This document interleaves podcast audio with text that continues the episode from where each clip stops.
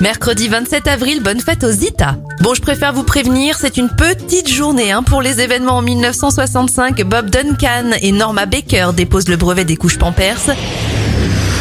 Et en 2005, la 380, le plus gros avion commercial, effectue son premier vol d'essai à Toulouse.